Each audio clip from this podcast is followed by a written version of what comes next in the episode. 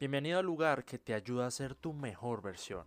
Soy Juan Pablo Duque y el día de hoy estamos en 2x1, la sección de mi podcast que trae personas para hacer del viaje de tu vida algo mejor. Hola y bienvenido a un nuevo episodio de mi podcast. En esta ocasión, una semana más, estamos en la sección de 2x1 con un invitado muy chévere. Raúl, ¿cómo estás?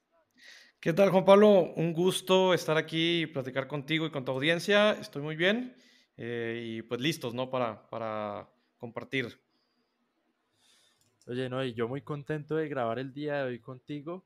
Y bueno, vamos a comenzar fuertes con lo siguiente. ¿Quién es Raúl Muñoz?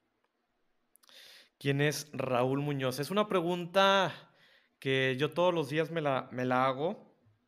Al final del día las respuestas que tengo eh, pues son diferentes o variadas, ¿no? Eh, creo que no podemos, y, no creo que podamos encasillar como que a una persona e, en, ciertos títulos y demás, pero si nos vamos a esa parte etimológica, por así decirlo, de, quién es y poniendo los títulos de la sociedad y demás, eh, soy una persona casada, tengo un bebé, soy padre, soy ingeniero industrial de profesión, de, eh, ahora sí, de carrera, pues soy creador de contenido y empresario con diferentes proyectos de una productora de podcast, eh, un desarrollo de bienes inmuebles. Por ahí también estamos incursionando en el tema de gastronomía, en el tema de tecnología y otros nichos que, que, estamos explorando. Eh, y, y, pues eso, ¿no? hijo, hermano, amigo, colega, y dependiendo ahora sí, en el horario que me preguntes, y yo creo que esa es la, respuesta correcta, depende del horario que me preguntes, en el día que me preguntes, la respuesta muy seguramente va a ser diferente de qué soy en ese momento. Pero bueno, independientemente de la hora a la que te pregunte, todo eso que eres tuvo que haber tenido un proceso detrás. Eso me lleva a lo siguiente. ¿Lo que eres hoy lo soñaste de niño? ¿Cómo fue tu proceso? Ah, qué buena pregunta. Y, no, eh, la verdad es que jamás, jamás eh, recuerdo haber soñado. Digo, siempre dicen que sí, de niño sueñas lo que quieres ser y lo visualizas. La verdad es que no. Digo, ah, te comentaba por ahí una, eh, algo al respecto de que yo cuando era chico, pues me gustaba todo este tema de la creación de contenido, grabé algunas cosas para YouTube y, no la subí. Mi cuenta también es como desde, desde el 2001, por ahí, que, que, recién iniciaba como todo este tema de, de, digital, de redes sociales.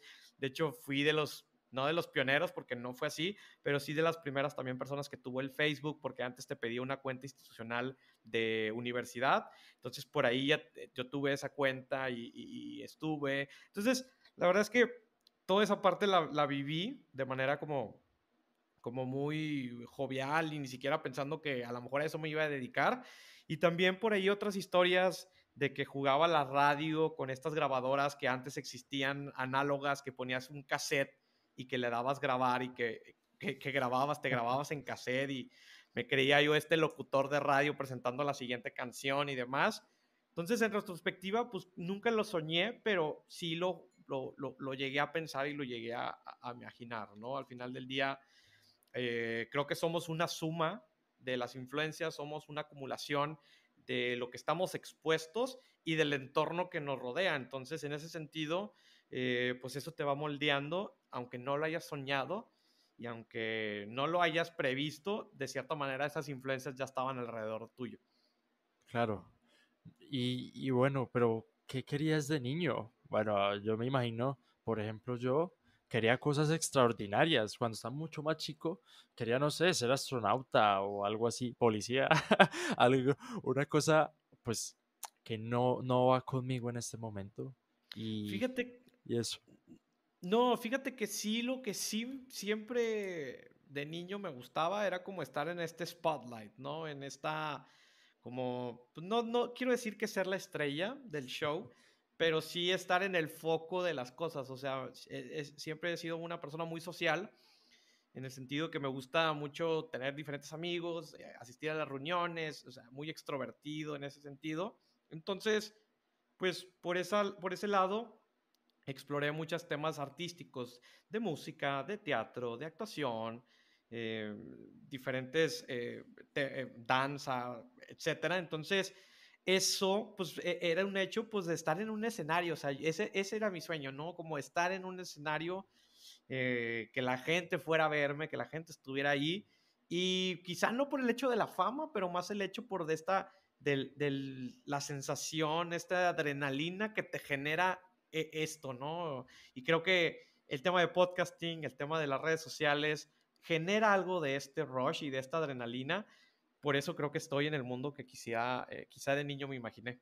Sí. Y, bueno, ya nos, nos contabas que, que, te gustaba esa experiencia como estar en el escenario. Pero, por ejemplo, en la prepa, ¿qué, qué pasaba? ¿Qué pasaba por tu cabeza? O sea, tú decías, no, pues vamos a estudiar esto y cuando salga de la prepa vamos a estudiar esto y a ver qué pasa. Pues mira, la, prepa fue algo extraño porque, por ejemplo, eh, fue uno de los grandes cambios quizá que tuve en, mi, en mi, vida. Eh, digo, no quiero decir que no, pero sí fue como un, niño, de cierta manera, aunque era social, era bulleado en ese sentido. Estaba antes un poquito gordito y medio chistoso y, y, botana, como le decimos, como curioso.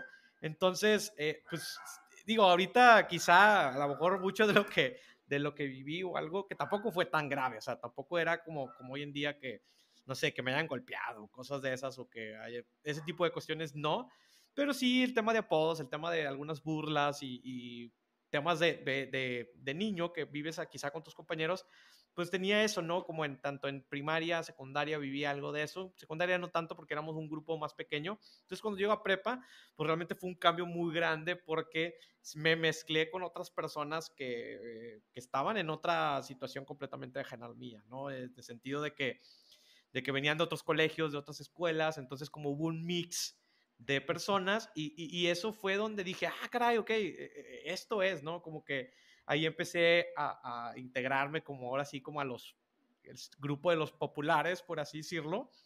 Y, también de ahí empezaron a surgir como, como algunas ideas, ¿no? De que, ok, ¿a qué vine a esto? Pues fíjate que soy muy bueno para esto, para organizar, para esto otro, si me sigue la gente de alguna manera, si tengo cierto liderazgo para, para jalar y para mover. Entonces, pues eh, detectando eso dije, ok, creo que pudiera hacer algo por aquí, pudiera explorar algo de esto. Eh, a la par seguía con mis temas de música, era de los pocos que tocaban guitarra y que ah, de repente de que, hey, avéntate una canción o algo así, o sea, ese tipo de cuestiones creo que me ayudaron mucho en el tema como de social y relacional. Y digo, la verdad es en, en el momento de brincar a estudiar ya una carrera, por un, un punto se me cruzó la idea de, de irme a Ciudad de México eh, a, estudiar algo de, de, de cine, algo de actuación, algo de teatro, algo de música, eh, pero a la vuelta del día yo creo que ah, no sé si yo bloqueé mis sueños o, algo, pero de alguna manera creo que me autosaboteé y, y, terminé estudiando ingeniería industrial, que sí era una carrera que me gustaba y que de hecho en estos perfiles donde tú haces el tema de la vocación, me aparecía este tema de la administración, ingeniería industrial y por ahí comunicación, que también era otra de las ramas. Pero me terminé decantando por ingeniería industrial y, creo que fue quizá una de las mejores decisiones en el tema de que me ha ayudado mucho las herramientas para ahora en mi posición como más emprendedor slash empresario, que tengo más herramientas que quizás si me hubiera ido por un área muy creativa o que me hubiera ido por un área eh, muy específica. Sí, y en algún momento no dijiste, porque, o sea, me dices lo de la música, en algún momento no dijiste, no, pues yo me voy a lo loco y me convierto en músico. No lo pensé así tal cual de decir, voy a dejar todo para la música, no, pero siempre lo mantuve o lo traté de mantener como algo que formara parte de mi, de mi vida, ¿no? Digo, hoy en día ahí tengo mis instrumentos, tengo mi, mi guitarra y, y, de pronto pues, agarro y, y vuelvo como a, a, recuperar eso. Sí tengo un proyecto por ahí todavía como, pues no quiero decir que muerto, pero sí en el archivero y, esperando a, que sea el momento para sacarlo, que es un, justamente quiero grabar, eh, pues ya de manera solista, porque antes sí era con banda y, grupos y demás. un, un, disco como para, porque tengo algunas canciones por ahí escritas, entonces, pero realmente siempre lo vi como, como no como el enfoque o el camino, sino como uno de los caminos que ahorita realmente sí me gustaría eventualmente retomarlo y antes de que ya sea muy tarde también, como en temas de edad y demás, de compromisos y todo. Sí, pero ya preguntándote de una manera un poco más general, ¿veías otros caminos diferentes aparte de la universidad? En, en ese momento sí, digo, eh, eh, veía esos como dos caminos, irme por el lado como más artístico y, y demás, o eh, la universidad y, estudiar y, hacer carrera y demás, ¿no? Eh, que de hecho también en la universidad hubo un punto donde hay algunos compañeros de, universidad y colegas que me dicen de que, oye, es que tú, tú habías dicho que terminando te ibas a ir a Los Ángeles a vivir y demás y, a seguir como, como buscando esta parte artística creativa. Y, pues no, no lo hice, ¿no? Pero lo que sí encontré en el camino fue esta parte que regresé a mi centro artístico, eh, creativo y demás, y por eso estamos aquí, en esta, en esta industria tan bonita que me encanta y me fascina. y bueno, dentro de, o sea, dentro del, estando ya en la universidad, ¿cómo te empezaste a encaminar en esta parte del emprendimiento y de los proyectos? Eh, en universidad sucede algo, algo importante en, la, en mi carrera que no necesariamente tiene que ver con las materias de mi carrera o inclusive ni con mis compañeros de la carrera, es que eh, se empezó a formar un grupo de, de cine, eh, que la idea era hacer cortometrajes, largometrajes y, toda esta onda como, como de, de cineastas, estamos jugando a, los, a ser cineastas. Entonces eso creo que me ayudó un poco a mantenerme como como enfocado de que, ah, mira, pues sí se puede vivir de las dos partes y se puede tener. Entonces, como que empezaba a ver ese tema como de proyectos eh, que no necesariamente tuvieran que ver con la escuela, por así decirlo, como extracurriculares, inclusive, eh, pues eh, no que no que sea un trabajo, pero pues sí me gustaba como hacer cosas fuera de la escuela, que, que, es una recomendación que yo le daría a todos los estudiantes hoy en día que, que están entrando. Sí, digo, ahorita ya es sí es una opción, ¿no? Si, si, te vas a estudiar a universidad o no. Antes como que todavía no estaba esa, esa disyuntiva de que sí o no estudiar, pero hoy en día creo que sí ya la pregunta sí es súper válida e incluso creo que lo, como papás también ya eh, estamos más, los nuevos papás sobre todo, estamos más conscientes que hay más opciones que la universidad, que es una de las opciones y no la opción que, que deban de seguir y, y por ahí... Eh, ahora que tengo, que tengo hijo, pues también es como ese tema de que, ok, pues si no quieres estudiar en universidad, pues no pasa nada, o sea, están otras opciones y son muy igual de válidas que como si sí quisiera estudiar en universidad, ¿no? Entonces, pero a mí me ayudó el hecho de las relaciones, el hecho de networking, de hacer proyectos, de buscar y salir como de, del ecosistema de universitario y pues realmente probar y, experimentar diferentes cosas, creo que eso también me ayudó como a estos temas e iniciar como con esta cosquilla del emprendimiento. Sí, también me gustaría añadir algo a lo que dices eh, respecto a que ya la universidad no es el único camino y ya la pregunta no es, uff, ¿qué voy a estudiar? Sino más bien, ¿qué voy a hacer? Bueno, antes también se podía eh, saltar el camino de la universidad y pues irse directamente, no sé, a crear una empresa o a trabajar directamente o hacer lo que uno quiera. Pero ahorita, pues no es como que lanzarse al vacío. O bueno, sí lanzarse al vacío, pero ya con una cuerda, ¿no? Además de que en este momento hay muchas cosas que la universidad da. Y pues yo no he estado en la universidad, bueno, no, no, no he estado todavía, pero mucho de lo que me cuentan mis invitados es que hay networking, hay proyectos, hay esto, hay lo otro, y no, o sea, además de los aprendizajes básicos que nos, da la universidad. Todo eso, ahorita tenemos una herramienta súper buena que es el Internet. Y en este momento estamos tú y yo conectados en un Zoom ah, hablando, ¿sí? O sea, no necesitamos estar de forma física. Entonces, el networking se puede hacer virtual, los aprendizajes se pueden obtener a través, si uno hurga bien en Internet, lo encuentra al final, bueno, no todo, no podemos aprender a ser cirujanos por YouTube, pero cosas como de creatividad o marketing, todo esto, pues sí lo podemos encontrar y a lo mejor la universidad podría ser el camino que, no quiero decir que no quiero decir que sea un camino malo, pero el camino que nos retrase un poco. ¿sabes? ojo, ojo, hoy en día creo que la pregunta más allá de si querer o no estudiar o, sin querer o no hacer el, tema del networking en las relaciones, es que si realmente la universidad va a complementar lo que tú vas a hacer allá afuera o, a lo que tú te quieras dedicar también allá afuera, ¿no? Eh, creo que esa es la pregunta válida, ¿no? No, no creo que no, no es justo decir de que sí o no solo por el hecho de que las carreras no, ya estén o no estén y demás, es más por el hecho de que si, si realmente forma, formar un complemento para, la, para tu educación. Y porque como bien dices, ¿no? Se pueden aprender muchas cosas, hay muchos cracks que, que, que, ni siquiera estudiaron hasta prepa inclusive y, y, y, desarrollaron negocios y demás. Eh, pero pues a lo mejor en la universidad con este networking o con ciertas skills que sí obtienes en la universidad que por fuera no se obtienen, eh, pudo haber sido recortar la brecha, recortar el tiempo. Por, por ejemplo, en mi caso, yo creo que si en la universidad no hubiera hecho esta parte del cine, jamás lo hubiera hecho en mi vida. O sea, no creo que yo me hubiera dicho de que, ah, sí, déjame hoy, me paro, agarro una cámara y voy a grabar un cortometraje. No creo que hubiera sucedido, pero el hecho de estar en un ecosistema donde había más gente que tenía ese fin, que tenía esas ganas, pues dices, oye, pues ya que estoy aquí, pues déjame la pasarla bien, ¿no? Venimos a pasarla bien. Eh, es por ahí un lema de, un, de alguien que, que sigo ahí en redes y, y me gusta mucho. Sí, y bueno, ahorita que lo mencionas, estaba aquí pensando un poco y sí, o sea, a veces en Internet podemos estar en ambientes muy homogéneos, o sea, digamos una comunidad de podcasters. Bueno, hay podcasts de distintos temas, pero todos hacen podcasts. ¿Y quiénes son los que van más allá? Pues tal vez estén en otra comunidad, ¿sí? Comunidad de gente que quiere adelgazar, quién sabe. Eh, y no, no lo averiguaremos de otras formas. ¿sí? Y probablemente no pensemos en esas cosas que, que no vemos, porque precisamente eso, aunque suene redundante, no las vemos. Entonces, sí, eh, comparto, comparto mucho tu punto.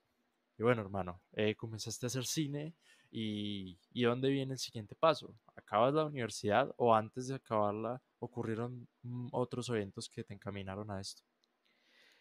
Pues eh, no, de hecho, eh, terminé la universidad y me fui por la vía fácil, que es la ruta fácil de, después que sigue, que es buscar un trabajo eh, tradicional en un corporativo financiero.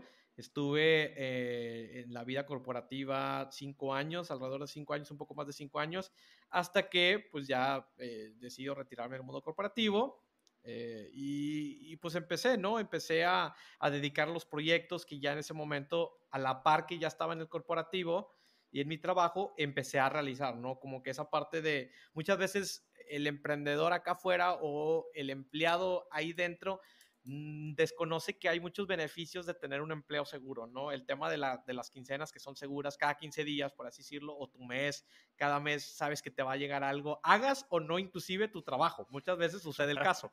Entonces, e, esa bondad, imagínate que se están pagando para emprender, por así decirlo, o sea, para que, para que te mantengas y que una vez que termine tu jornada laboral, te pongas a trabajar en tus sueños, te pongas a trabajar en tu proyecto, te pongas a dedicarle el tiempo necesario para echar a andar aquello que traigas en la cabeza. Entonces, una vez que estás acá afuera y que dices, híjoles, híjoles, si, si en ese momento se me hubiera ocurrido esto, hubiera hecho esto, pues sí, papá, pero ya ahorita ya estás acá afuera, ya eh, son otros juegos, son otras reglas, entonces eh, eh, como que a veces se le desprestigia mucho ese hecho a, a, los que están trabajando como empleados porque no ven esas bondades y los que están adentro quieren estar afuera y los que están allá afuera, muy seguramente muchos de los que estamos acá afuera quieren regresar otra vez adentro porque ya saben qué, qué cosas van a aprovechar de, de, estar allá adentro en ese mundo. Entonces, me sucedió lo, la, la, parte fácil de un empleo, termino el empleo, emprendo en los proyectos y una cosa llevó a la otra, ¿no? Una vez que empiezas a andar un proyecto y que empiezas a, y que traes la chispa de,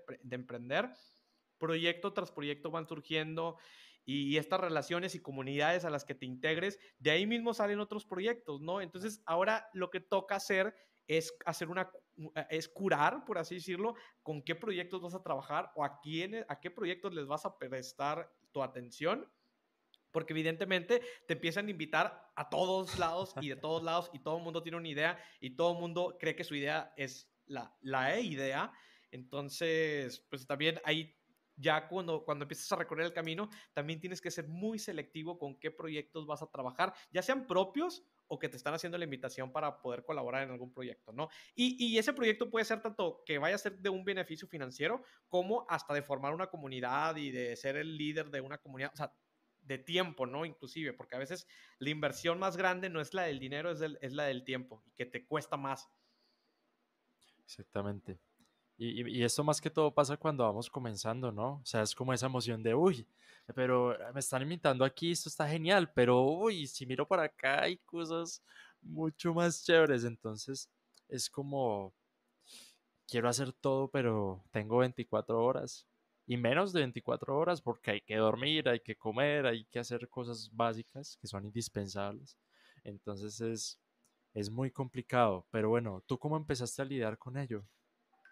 Mm, en el tema de las horas o la organización, eh, algo de lo que yo siempre eh, he sabido y por ahí tenemos una frase que usa mucho uno de, mis socios en uno de los proyectos, Eliudis Guerra, que le mando un, fuerte abrazo, que es que todo mundo tenemos esas 24 horas, todos, todos, todos, hasta el millonario Bill Gates tiene las mismas 24 horas que tú y yo tenemos y que la audiencia que nos está escuchando tiene. La diferencia está es cómo invertimos esas 24 horas. Porque, por ejemplo, si parte de las 24 horas le invertimos a ver Netflix, le invertimos a jugar juegos, eh, videojuegos en línea, le invertimos a estar en el scrolling ahí de, redes sociales o en, en, las historias, pues entonces el resto del tiempo que estamos haciendo, ¿no? Porque también, inclusive esto les pasa a los que están trabajando en un empleo eh, tradicional, ¿no? Esas realmente sus ocho horas de jornada laboral, pues, si la resumes en que las horas efectivas quizás son unas tres, cuatro horas cuando mucho y lo demás son tiempos muertos entre que vas al baño, te paras, tomas agua o estás checando redes sociales. Entonces, por, eso es, importante como visualizar en dónde estás dedicando tu tiempo, a qué le estás dedicando tu tiempo y no tiene nada de malo poner en ese foco también esas horas que le vas a dedicar al tiempo, el tema de ocio, porque evidentemente pues todos somos, todos queremos, a todos nos gusta ser eh, dispersos y estar de repente en redes sociales y apagarnos como del mundo eh, eh, real que estamos viviendo. Y, es súper válido, pero hay que hacerlo consciente de en qué momento lo estamos haciendo. Esto, la verdad es que no es, te lo platico ahorita como muy sencillo, pero esto me ha costado cierto tiempo, inclusive lo sigo tratando de hacer. Lo que ahorita estoy aplicando es que en mi calendario de Google Calendar, todo ya, las cosas que realmente me importan, les pongo una cita en el calendario y separo y bloqueo esa hora del día. Entonces, de esa manera, ya yo ya veo de que, ah, ok, esta es mi hora de, lectura, ¿no? O mi media hora de lectura.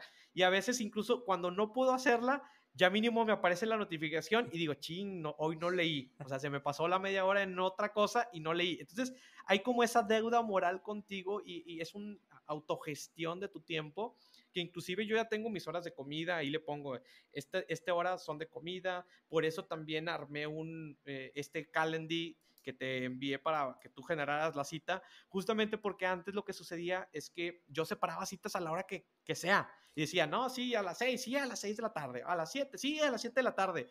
Y llegó un punto donde hubo un día que, que, que tuve un burnout impresionante. O sea, empecé en la mañana con cita, cita, cita, después eh, vueltas, vueltas, vueltas, y en la noche así terminé fulminado y dije, no manches, no quiero, o sea, de que no, no, no quiero que esto me vuelva a suceder. Entonces, de esa manera como que bloqueé algunas eh, horas que son muy especiales para mí. Eh, tengo mi, mi, hora de familia, hora para pasar tiempo con mi familia, mi hora para descansar, mi hora para, para distraerme, para ver películas, Netflix, mi hora hasta la hora que termino de trabajar. Entonces, de esa manera, pues me ha servido como para poder autogestionarme y las horas que me queden libres, ahora sí, de todo el mapeo, o las hago para estas sesiones de entrevistas o para proyectos, o ya veo en, qué le puedo dedicar el tiempo y ya ah, entonces bloqueo ese espacio y ya sé que en ese día, en esa hora, en ese horario, tengo que dedicarle tiempo para realizar esa actividad. Entonces eso ha sido, eh, lo sigo intentando, todavía no te diga que ya es súper masterizado esta habilidad ni nada, ni mucho menos,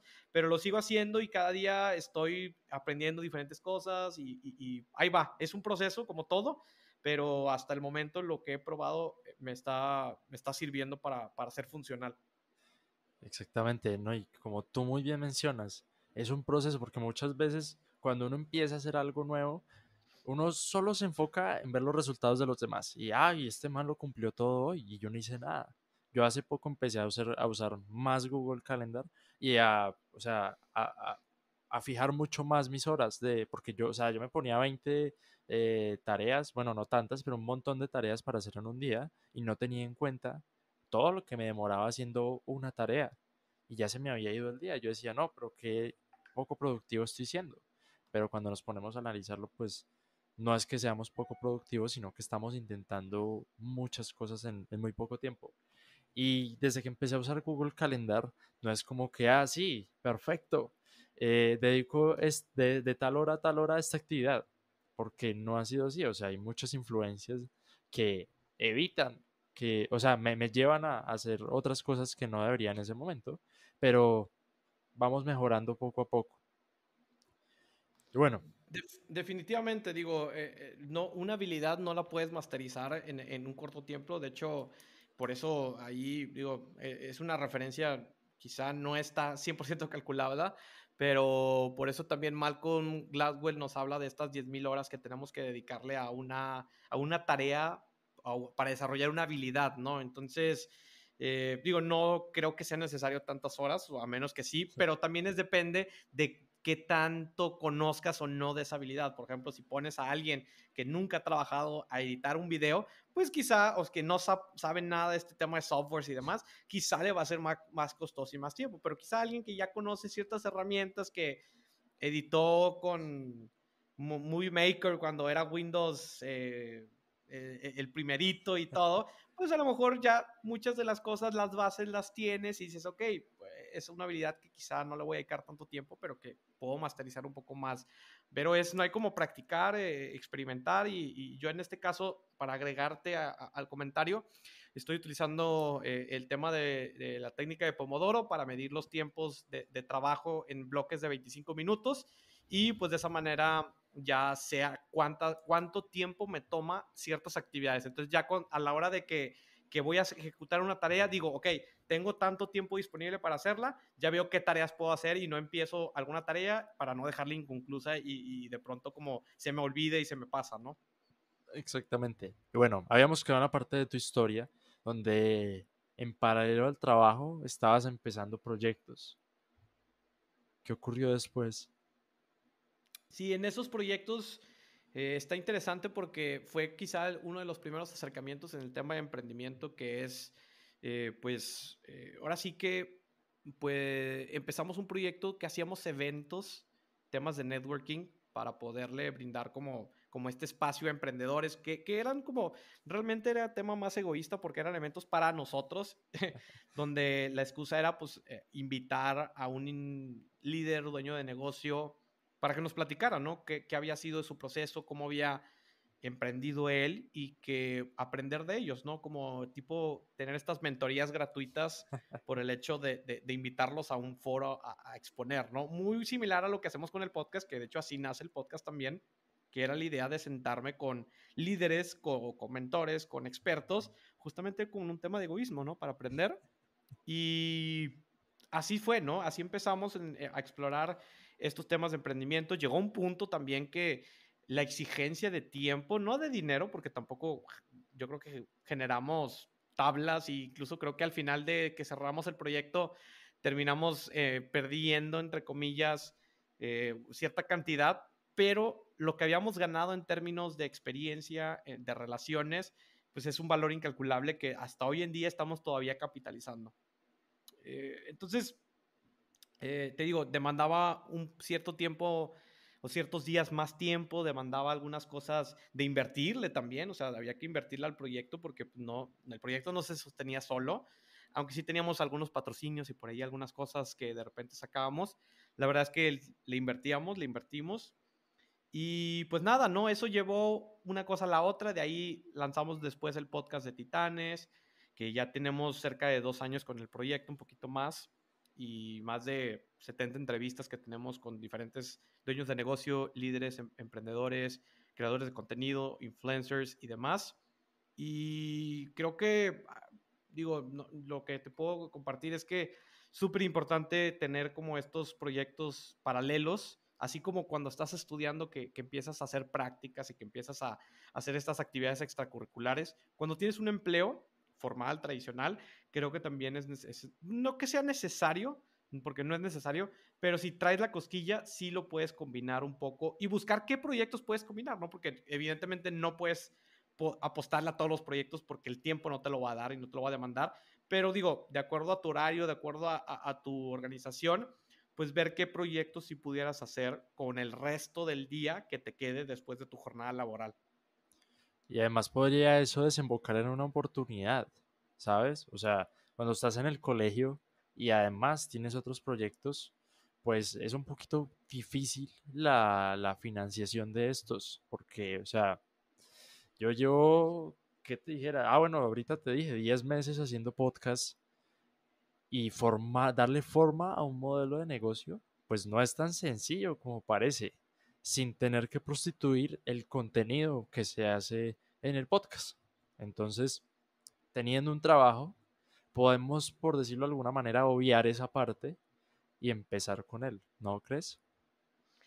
Pues sí, digo, creo que es una, al final de cuentas, te digo, hay que aprovechar las bondades que tenemos en el momento que estamos estudiando, porque literalmente, entre comillas, nuestros padres nos están pagando por estudiar. Entonces, digo, ¿por qué no aprovechar eso como para, para poder explorar otras cosas y, y poder ver otras cosas? Y sí, eventualmente, sí se pudiera dar el caso que de ahí pudiera generarse un proyecto, un negocio, ¿no? Por ejemplo, hoy en día, ¿cómo están saliendo pues TikTokers que, que, siguen estudiando, pero pues ya se están dedicando a TikTok y que están ganando con marcas y demás, pues eh, eh, fue eso, ¿no? O sea, al final de cuentas es también la apertura de los papás, de las escuelas, inclusive de los maestros, de la sociedad, que, que haya este tipo de permisos, ¿no? Por ahí la vez pasada creo que escuché no, no, recuerdo de dónde escuché la historia o cómo es, cómo la escuché, pero que sí hubo una TikToker que de repente en la escuela, no sé si los papás le avisaron a la escuela de que, oye, es que mi hija estas, estas dos semanas no va a ir porque tiene una, una visita a, a, Guadalajara para hacer no sé qué presentación de marca. Digo, no, estoy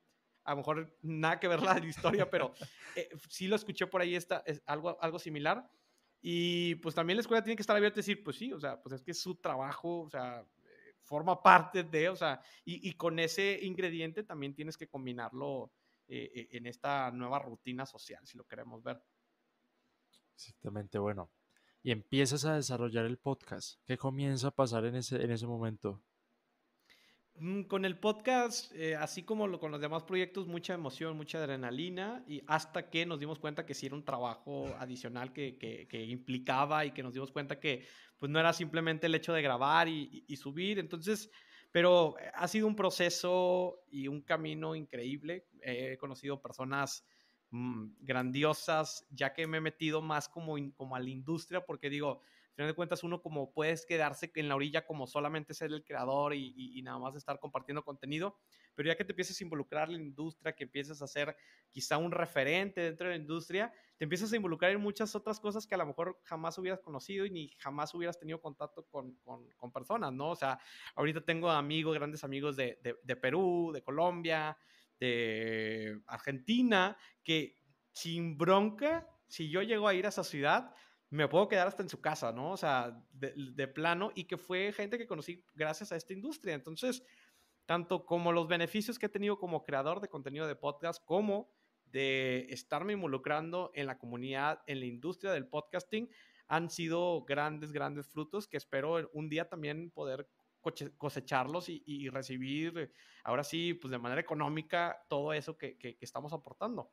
Sí, y, y al final, disculpa, al final uno no se lo cree. O sea, no sé si a ti te, imagino que sí te ha pasado que llega un nuevo invitado y tú dices, no pues, o sea, ¿cómo es posible que estoy grabando con él? A mí antes de empezar el podcast, pues no me cabía en la cabeza estar hablando con gente que no fueran mis mejores amigos del colegio. Y ahorita, pues mira, estamos grabando un podcast, tú estás en México, yo en Colombia, y, y así ha sido mucho la dinámica. Principalmente he tenido invitados de México, pero ha sido brutal, ¿no? Eh, eh, digo, abre, abre las, las, las, puertas, rompe las barreras como geográficas, esa es como la parte importante de estas partes de la, de, de, la, de la era digital, por así decirlo, ¿no? Entonces, creo que eso, eso está, eh, está muy, muy, muy, digo, te, te vuela la mente el hecho de que puedas estar conectado con alguien y grabar y compartir con alguien que está ni siquiera cercano a ti. Entonces, eh, no sé, eh, es algo también adicional que, le agrega como este complemento, eh, este sazón extra a, la industria. Y sabes qué? Cuando decidimos, porque tu podcast eh, lo haces también presencial, cuando uno decide dar ese paso, es otra cosa. Yo estoy empezando a incursionar en eso. Y aquí en Colombia es un poco más complicado, pero, o sea, con el simple hecho de enviar el correo y decir, en tal fecha vamos a grabar en un lugar, o sea, en, en la misma habitación, es como, como es algo nuevo para mí y no me cabe todavía en la cabeza porque no lo he hecho antes. Claro, eh, digo, y esto creo que les va a suceder a muchos de los creadores que solamente están como ahorita en, el, la parte digital. Nosotros empezamos de manera presencial porque todavía, digo, empezamos hace dos años y, y la verdad es que todavía se podía hacer de todo y demás.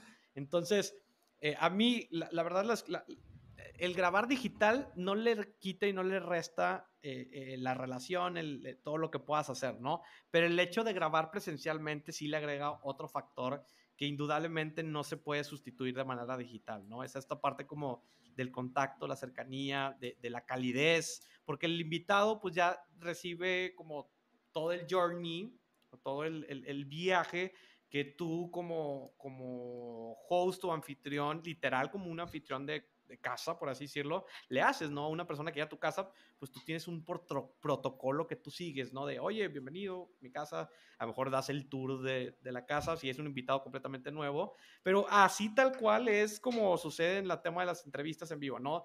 Llega recepción, lo recibimos, lo recibo yo, ¿cómo estás? Etcétera, bienvenido. Aquí está esto, este y el otro, te presento el equipo, bla, bla, bla, aquí vamos a grabar, o sea, como que es eh, eh, es algo, eh, lo hace sentir como parte del proyecto y eso creo que lo, les agrega mucho, mucho valor. Y de ahí también han salido relaciones de amistad, algunos de, de, de, negocios, de trabajo. Entonces está muy interesante, muy padre. es muy diferente el hecho de estar físicamente a grabar digital. Creo que físicamente te cohibes un poquito más por el hecho de que pues ahí está la persona y como que hay, ya las miradas ya no son por la pantalla, sino ya son como directas. Entonces como que es un poquito, eh, no, no quiero decir aterrador ni nada, pero pues, es diferente en el proceso, ¿no? De creativo. Y, y pues ha sido una experiencia increíble, la verdad.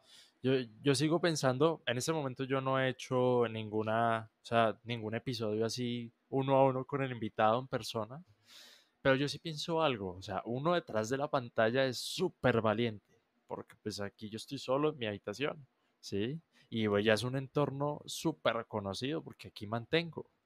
Entonces, salir de ese entorno, ir a otro lado, estar frente a la persona, es que me parece genial, pero igualmente me da miedo. Y también, antes de terminar este punto, me gustaría añadir algo, y es la calidez humana, tú lo decías. O sea, esa calidez de estar uno a uno en persona, hablando, pues nos puede dejar mucho más para el futuro, porque pues o sea, ahorita podemos estar hablando muy bien, pero probablemente sería una experiencia diferente si lo estuviéramos haciendo presencial, que espero que en algún momento se dé, que pues ya después, ahorita que acabamos de grabar, te comento algo. y, sí, quería concluir con, eso, hermano. digo, e, es totalmente, digo, ahora sí que mis recomendaciones sería que no sé con qué persona sea o, cuando vayas a grabar de manera presencial, pues lo hagas con una persona que, con la que tengas cierta relación y confianza para que el hecho, al menos de la primera parte, pues sea como, más simple y después ya que vayas agarrando experiencias, la verdad es que se vuelve algo más de rutina eh, que de, práctica también. Exactamente. Y bueno, eh, estamos entre tu podcast y, y la actualidad. ¿Hay algo más de tu historia? Sí, pues mira, entre el podcast y la actualidad sucede el hecho de, tema de la producción de podcast, porque cuando nosotros lanzamos el podcast de Titanes, mucha gente alrededor pues empezó a, como que querer también, ¿no? Colegas de, oye, me interesa el podcast, ¿qué onda? ¿Cómo le hacen? ¿Qué le hicieron? Ya teníamos las herramientas, ya teníamos el equipo, ya teníamos algo de conocimiento, teníamos el espacio físico para grabar se nos hizo tan simple como decir, hacer una publicación y poner, oigan, el que quiera producir su podcast, comuníquese, comuníquese con nosotros y nosotros le vamos a ayudar a producirlo. De esa manera, como muy, de hecho, muy simple, muy práctica y muy sencilla, es como da los primeros pasos en el, doy los primeros pasos inclusive como en tema de producción de podcast y empecé a producir podcasts, así tal cual. Tenía ciertos conocimientos técnicos porque en la universidad, además de todo lo que te platiqué que hacía extracurricular, me metí un diplomado de producción musical. Entonces, ya conocía los, las herramientas, los softwares, algo de micrófonos, algo de acústica, eh, eh, toda esta parte. Entonces, realmente el proceso fue muy sencillo. Decir, ok, pues yo puedo editar, sí, lo sé, lo sé hacer. Pues va, vamos a ofrecerle este servicio de podcast. Termina el proceso, por así decirlo, con estos primeros clientes. Empieza como un proceso más de, ok, parece que aquí hay algo, hay una industria, parece que se le está apostando, entonces empiezo a ver como que hay ciertos referentes que empiezo a visualizar. Y en ese momento digo, ok, creo que es el momento de dar el siguiente paso y, ahora sí, de, de, una manera como oficial y, ya con, con más estatus, pues ofrecer de manera como ya ahora sí una productora de podcast, ¿no? Antes era como yo ofrecía, ofrecíamos el servicio como productores independientes y dar el salto a una productora de podcast, pues involucraba además de generar el nombre y toda esta parte de branding y demás, pues ya involucrar más gente al equipo. Entonces ahí tuve mi primer acercamiento con los primeros procesos de reclutamiento y selección para el equipo de N Media, que es la productora del podcast Titanes, así como de otros podcasts que estamos produciendo y que tenemos ahí dentro del pool de, contenidos y, y creadores. Oye, pero qué, qué, buen comienzo de una productora. O sea, fue como decir, oigan, tenemos aquí el equipo, ¿quién quiere, ¿quién quiere sumarse? Sí, fue, digo, fue, fue, muy chistoso y esta historia, digo, la, he contado un par de veces y cada vez que la cuento digo, wow, o sea, realmente fue productora por accidente o soy productor de podcast por accidente, literal. Y qué más encantado que estoy a la vuelta de, la, de los años porque pues es donde donde realmente me, veo y, quizá le, siga algunos cuantos años. Eh, no creo que siga produciendo yo directamente, pero sí como, como más empresarial y demás. Sí es una de las industrias que me gustan. Me gustan realmente todas las industrias creativas. De hecho, todas las industrias, porque digo, estoy, tengo proyectos en temas de gastronomía, de retail, de tecnología, de, de bienes raíces, de real estate. Entonces, la verdad es que me gustan muchas ramas y trato de aportar en todas, trato de aportar mi granito de arena. Qué grande, hermano. Y bueno, antes de concluir, ¿te gustaría añadir un mensaje final? Pues digo, ahora sí tú pregúntame como que en qué y con gusto, así como algún mensaje final, digo, eh, eh, tú dime, ¿en qué, en, qué, ¿en qué le complementamos? Bueno, claro, yo siento que un poco una reflexión relacionada a tu historia, a todo lo que nos has, nos has contado hoy? Pues mira, yo creo que eh, no hay coincidencias, o sea, todo eh, tiene un, un porqué y un para qué. Entonces, si en este momento tú eh, estás pasando por algo, estás estudiando algo que quizá creas que no es relevante o no te vaya a servir, o si tu rol en la sociedad crees que en este momento es de una manera y creas crees que debería ser de otra, créeme que a la vuelta del tiempo y a la vuelta de los años, todo ese bagaje, todo ese cosas de acumulación que tú vayas llenando en una maleta, eventualmente vas a abrir esa maleta y vas a sacar todo aquello que, que sí te vaya a servir para tu vida y el resto de tus días. Entonces, creo que no hay como acumular experiencias de todo tipo y de todo, de todas, tanto buenas como malas, porque también es parte de esta construcción de, persona. Eh, y espero que sean más buenas que malas, pero digo, tan, las malas también tienen su porqué y su razón, y, muy seguramente aprendes más de las malas que de las buenas, porque tenemos poco, poco valorización de las cosas buenas que nos suceden en la vida, que cuando estamos en las malas pensamos que ahí nos vamos a quedar. Qué buen mensaje final para concluir este episodio. Y bueno, ¿cómo pueden encontrarte las personas en redes sociales? Claro, mis redes sociales me pueden encontrar en todas, todas las redes sociales. Twitter, Instagram, TikTok, LinkedIn, Facebook, como Raúl Muñoz. Sustituyes la A por un 4, así es Raúl Muñoz, arroba Raúl Muñoz.